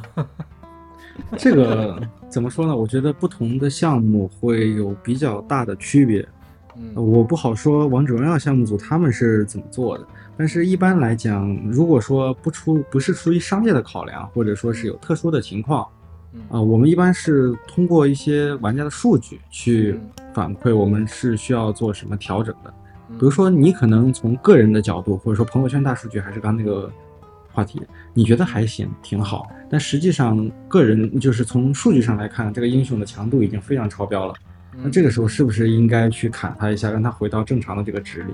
或者说你觉得这个英雄很垃圾，但是他实际上的强度或者说各方面是在一个正常的范围内，就是可以不做修改。当然你说的也是有可能发生的，比如说我们要上这个英雄的皮肤了，那我可能把它稍微加强一点点，让更多的人去先使用这个英雄，我们先预热一下，然后再上他的皮。当然这种情况也是存在的，只是我不清楚就是具体每一个英雄的改动，然后它的背后的原因是什么。就是它的原因太多了，就是不是说一个人就是去做的。然后你刚刚说那个问题，就是说我不玩游戏，或者说我的水平不够高，我凭什么来做这个优化改动呢？那更多的就是去看大盘的数据了。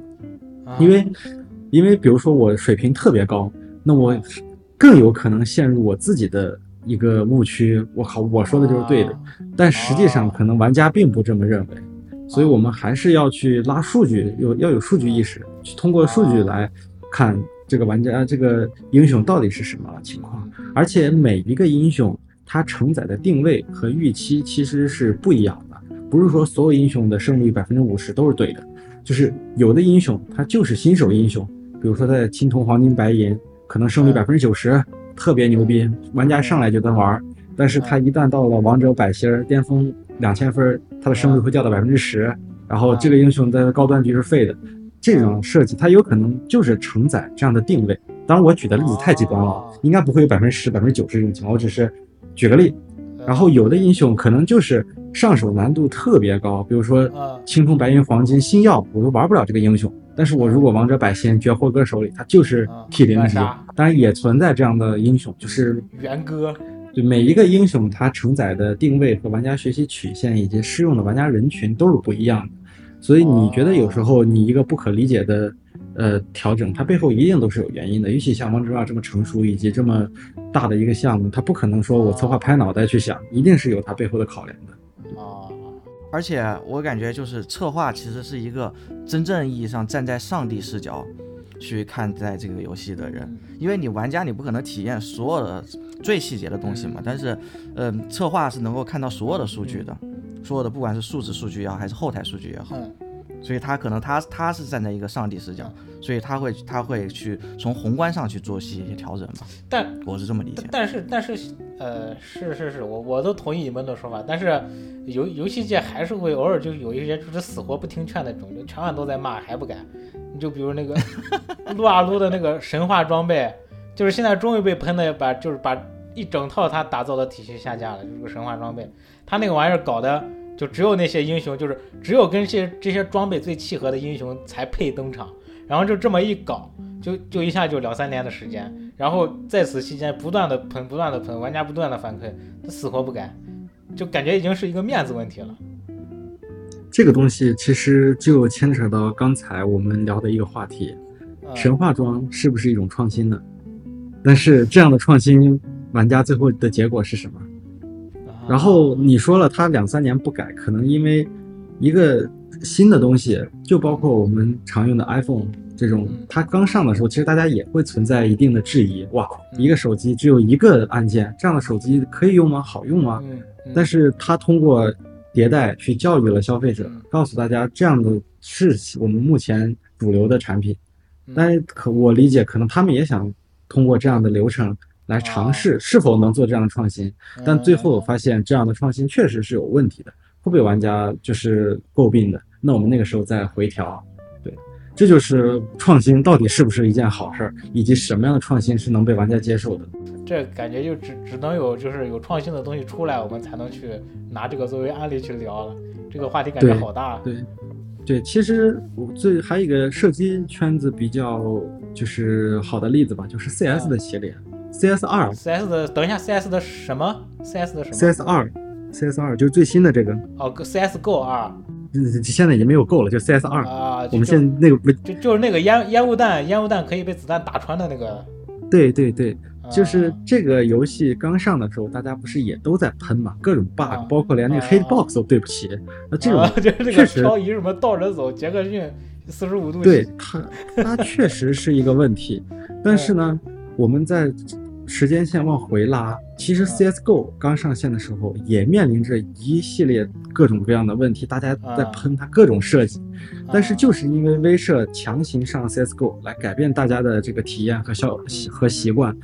用玩家的视角，玩家提了很多意见，然后威社也在不断的去迭代优化，才形成了我们最后认知那个。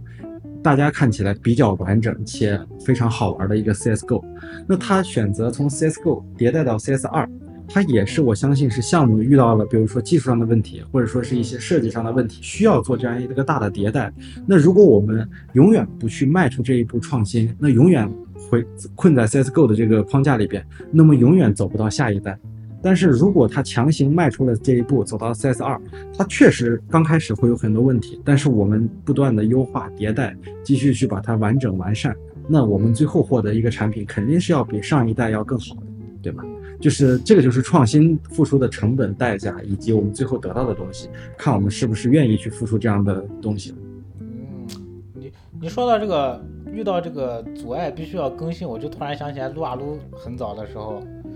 那个他他的老英雄说是什么？那豹女的豹女的那个扔出去一个道具，那什么在实际上在程序里边是丢出来一个盒子什么的，就是用另外一个道具代替它，然后那个代码堆叠巨复杂，然后就是各种层层叠叠的东西特别多。然后他那会儿就当时他就卡住了，因为他如果其实他们的设计师有很多就是那种新英雄的那种点子方案。是什么偷偷别人技能什么的，但是因因为他们那个底层代码的问题，压根实现不了。所以我记得当时他们还专门发了一个开发者日志，就是说从下一个版本开始，所有的英雄代码全部迭代了一遍，精简了一遍，然后是为了推出那那些新英雄，好像是干过这么一件事儿。对啊，就是很多时候其实是需要一些大胆的尝试尝试的，不然的话我们永永远没有办法进步。但是但是也有一些尝试真的很费人，就比如说那个英雄联盟里边那什么佛爷哥，还有那个偷男，尤其就是他偷别人的大招，他他可以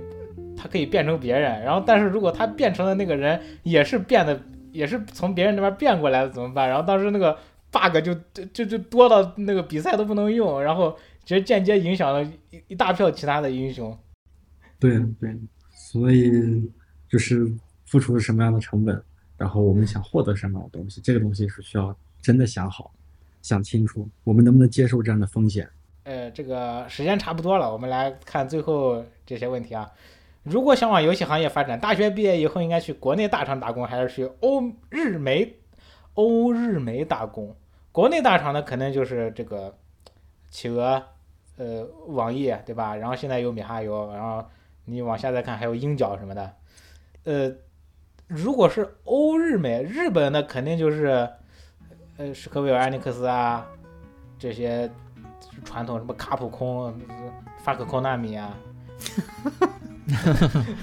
科纳米还是算了吧，科纳米还是算了吧。世嘉就是什么？对，是是那个万万代南梦宫啊什么。欧日美那就是我感觉欧日美，我感觉行业风向标呀，顽皮狗啊，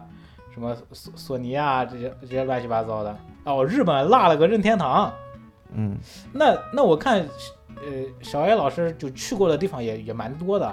那你对这些，你对这个问题是怎么看的？就是说我我毕业以后我是去国内还是去国外？我觉得。看个人的情况吧，因为不是所有的同学都可以去投海外的简历的，因为呃很现实的一个问题就是语言是一个很现实的问题。像我认识很多在日本留学且就是学游戏设计专业的，最后他们连投一些日常的资格都没有，就是人家连面试都不会面他。嗯啊，因为很多就是说非母语非日，像你刚提到任天堂就那三御三家。其实他们是非，尤其是游戏策划岗，呃，母语非日语是不会去面你的。对，当然可能是欧美会好一些，但是欧美面临的问题也会，嗯，比较多嘛，就是语言、地区、签证、身份，嗯，然后以及薪酬，还有未来的发展的方向，嗯嗯，对。那国内的话，其实也要去想，就是你到底想做什么？我觉得这个问题就是你要想清楚你想做什么，以及你想得到什么。是你想做一个让你满意的游戏，你想嗯。做一款让你骄傲的产品，还是说你就想来捞捞一笔钱，或者说你想学到什么，作为一个跳板往上跳，嗯或者说你想接触到标准的工业化流水线生产，然后将来自己创业，就是你需要想清楚你需要去做什么，然后再去嗯。针对性的去去做下一步的规划。对我觉得第一步先去了解，呃，就是先给自己想一个目标，然后再去了解行业策划的分工，以及各个厂在做什么产品，有没有你嗯。感兴趣的产品，然后再去嗯。选择你想去读的大学、研究生，然后以及相关的专业，然后在最好上学期间有一些实习经历，然后或者说是自己做的 demo 的背书，或者说是项目的背书这样的，会嗯。更有助帮助你去进入这个行业。对。嗯，嗯，那国内和欧日美的这个游游戏行业的这种工作氛围啊什么的，或者说我能我比如说我工作两三年，我会获得什么会呃知识呀经历会有差异吗？比如说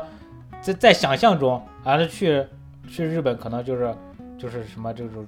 二二次元学到的东西比较多，然后去欧日那个不是去欧美的话，就感觉那边儿呃会比较强调创新性，能学到一些跟创新有关的知识。然后国内的话就是什么就是主要玩数玩数据这方面，就是这这种的，这会会有这方面的不同吗？我觉得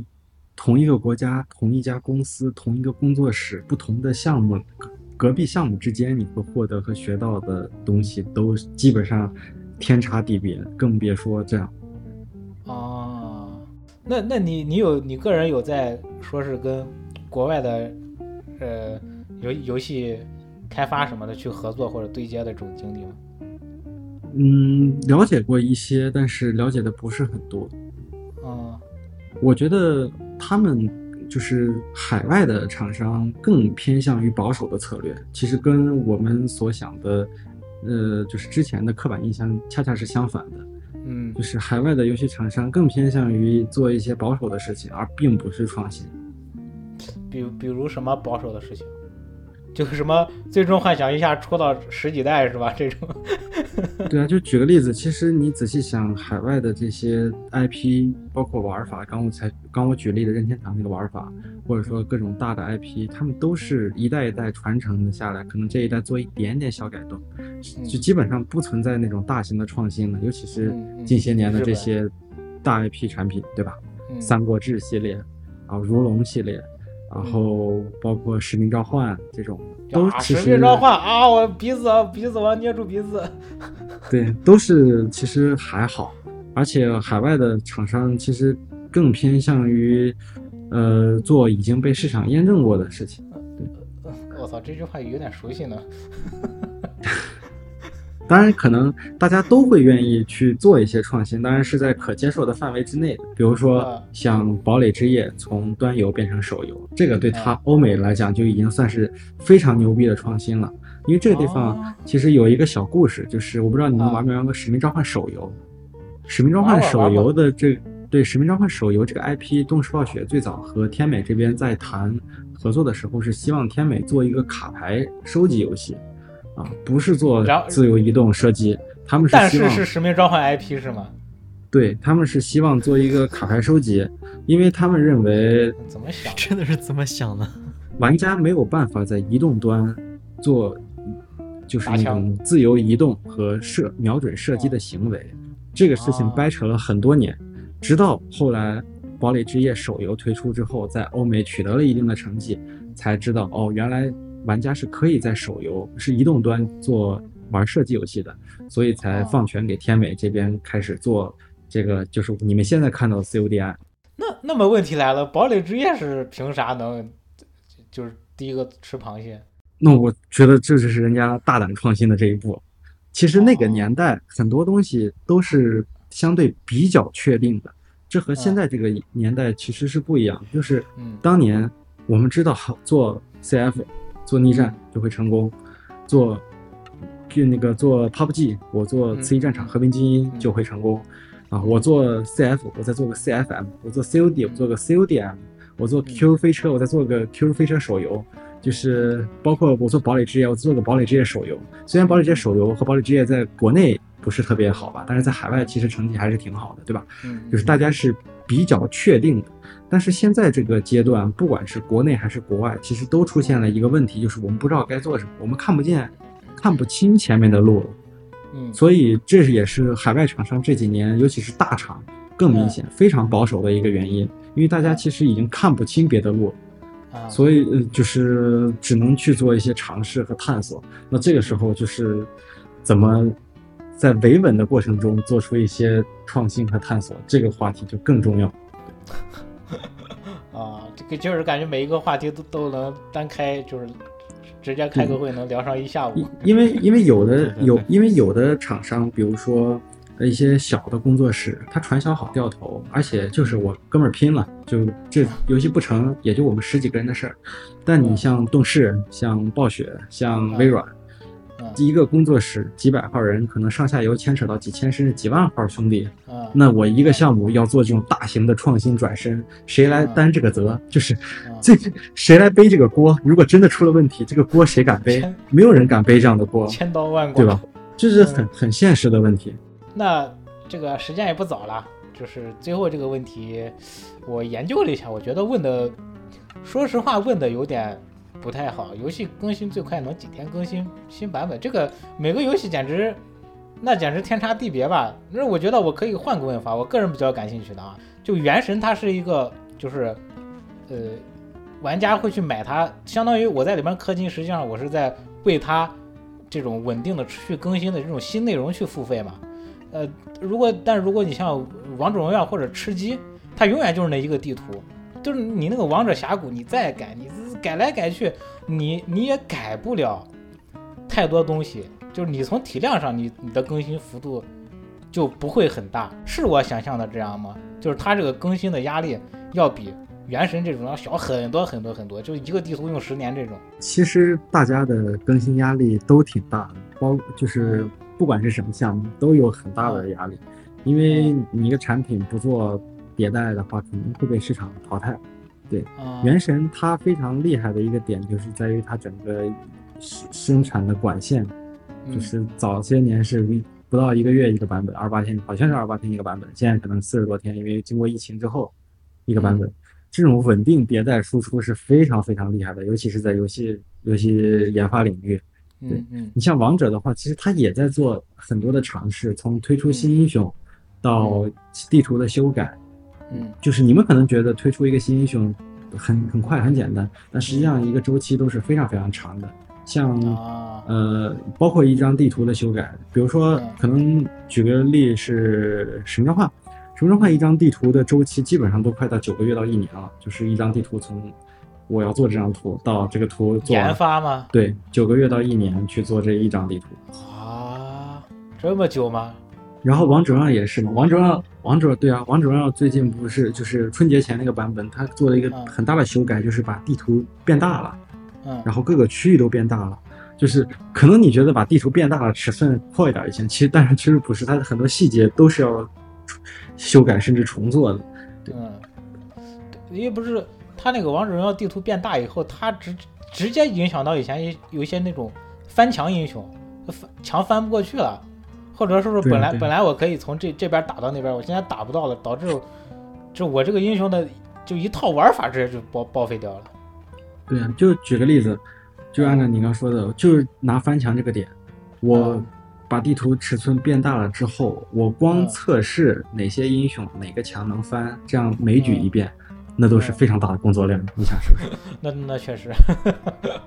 对这不是说就测试的压力就会非常非常大，不是说你光研发，因为测试也是研发中，尤其是在线产品是研发中非常重要的一环，不是嗯只是策划做完、策划设计完、美术上完素材，然后程序做完就好了。测试这边也有很大的压力，因为测试需要对整个产产品的质量去负责和把关。嗯嗯嗯嗯，那那那确实，这是我只是没想到一个地图居然要做九九个月到一年这种样子。我我想着，在我的印象中三个月差不多了。嗯，做不完，因为它中间经历了非常多的迭代，就是哦一个一个关卡，尤其是射击游戏的关卡，就是我一个盒子放在那，一棵树摆哪儿，这都不是乱放的，就是嗯，当然是我说的是 PVP 爆破或者是这种，就是我这种东西都是要去仔细思考的，不是说我随手就给你摆了。啊，那这这个话题，我觉得也也可以，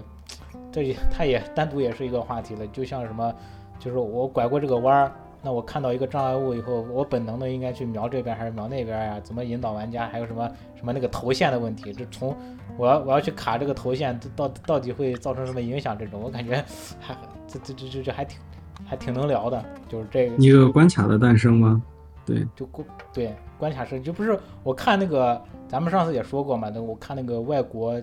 的那个游戏分享会，那个讲座说什么，就是就一条走廊，OK，这是一条很简单的走廊，但是当我加上一个箱子以后，它就很它就很不简单了，只是一个箱子的原因，就会导致玩家的注意力啊什么的分散呀，他会本能本能去瞄这个地方，或者本能去瞄那个地方啊，怎么怎么的，这会影响他的动线什么乱七八糟一套那种东西。嗯，对，就是空间布局嘛，空间布局和辨识引导，你刚刚才说的大概是这个。嗯，那这个时间也不早了啊，现在已经录了一百分钟了吧？感觉小 A 老师现在这个声音的响度明显要比他刚开始录节目小了好多。呃，所以呢，呃，这一期我们也是啊，本来一开始比较担心，呃，这一期搜集了这一大筐子的问题，呃，能不能聊完？刚刚心里还打个鼓，但是呢。感觉小叶老师的这个准备也是相当的充分啊，基本上没有什么废话，很快的就把我们想要了解的问题特别详实而且特别高效的解答出来了，也是替这个我们的听众感谢小叶老师来参加我们的节目啊，也这么认真的准备，让我们感觉甚至让我们感觉有一种被小叶老师推着走的感觉。没有没有没有，节奏非常快。嗯，那就是。也希望小 A 老师在这个，因为这个刚开年嘛，希望他在新的一年也可以继续从事自己热爱的事业，然后在这个自己热爱的领域能做出更好的成绩。然后也是，呃，我也作为一个游戏玩家，也很期待，呃，将将来玩到呃小 A 老师制作的制作的游戏，嗯，也就是难得有一个这种。亲密拷打策划的机会一定不能从手上放过。那小叶老师，呃，你有没有什么就是想介绍你的呃广告呀、自媒体这么，或者你有什么想向大家广告广播的这些东西？我倒没有什么自媒体或者什么，就是希望首先感谢电台给我这个机会吧，然后希望以后有机会能够多多参与，然后大家也多多支持。然后第二呢，就是。希望大家也对中国游戏行业有一些信心和耐心。就是，嗯，我从事了之后，不是像大家之前想的那样，我们只会抄，或者说是我们天天开摆，只想着赚工资。就是会有很多有梦想、有想法的人在在这个行业里边，大家都希望能够这个行业变得更好。我们也是希望能够做出更多好玩的游戏，让这个行业会。变得更好，就是大家给我们支持，我们做出更好的游戏，大家玩了更好的游戏，然后再给我们更大的支持，就这是一个正循环。当然，我大家提出的意见和批评也是非常好的声音，我们也会去。就是很多人会跟我说啊，我喷了那么久都没有用，或者说是，说是说是你们这么明显的问题都不知道改吗？其实我们所有的意见都看到了。也都知道，我们也知道自己存在的问题，但现实就是我们所有项目都是研发资源是有限的，一定会有很多更重要优先级的事情要去做，而不是说你说改什么我们就能改什么，或者说是老板说改什么我们就能改什么，我们会会要去排优先级，比如说有的问题可能在你看来非常非常重要，但是可能会有更多更高优先级的事情去把它冲掉，所以我们是需要一步一步去迭代的。对，也希望给所有游戏一些耐心和信心，然后也给更多的支持。对，嗯，然后还有就是，呃，如果有喜欢射击游戏或者说是想做游戏的朋友，可以下来之后联系我，然后我可以给一些建议吧。希望也希望有更多有想法的朋友能够加入到行业里面，大家一起来做出更好玩的游戏。嗯嗯嗯，好好好。格局打开，只能说是，啊，那也是感谢，最后感谢这个小 A 老师来嗯，参加我们这一期节目。那这一期节目就是这样了，不知道大家还有什么问题呢？如果有问题的话，也可以继续在听友群里边发出来，然后我替你们去拷打小 A 老师。那本期节目就是这样，我是主持人伊文我是冷场王，啊，我是麦克，我是小 A。啊，我们下期再见，拜拜。拜拜。拜拜拜拜。拜拜。 Only revenge. Cold as the ice in my veins. Fear is the sound of my name. I'm here to collect on your sins. I'm going in. Call me revenge. I'm with the squad forever. When it come to winning, we better. The team loyal to me. Through it all, we stand together. If you fall, better pick him up. Go down, better get back up.